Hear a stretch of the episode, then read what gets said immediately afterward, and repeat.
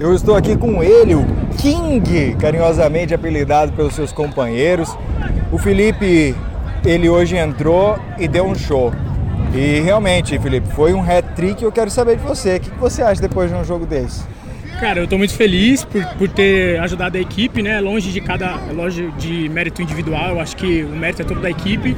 É, mas fico feliz de contribuir. Foi um jogaço muito truncado e a gente foi feliz aí de, de sair com, com, os três pontos e eu com o hat-trick. Legal. Eu quero saber de você agora a respeito do Celtics. O Celtics teve um empate na primeira rodada. Na segunda rodada foi necessário fazer o adiamento da partida. E agora na terceira rodada vocês conseguiram somar aí quatro pontos, conseguindo a primeira vitória. Então, qual que é a perspectiva da equipe? Como que vocês veem a classificação, distante, próxima? Como que vocês estão referente a isso, King? Claro, é, a gente, logicamente, a gente não entrou nesse campeonato para brincar, né? A gente quer, logicamente, classificar e chegar é, o mais longe possível e com certeza sair campeão aqui dessa Copa.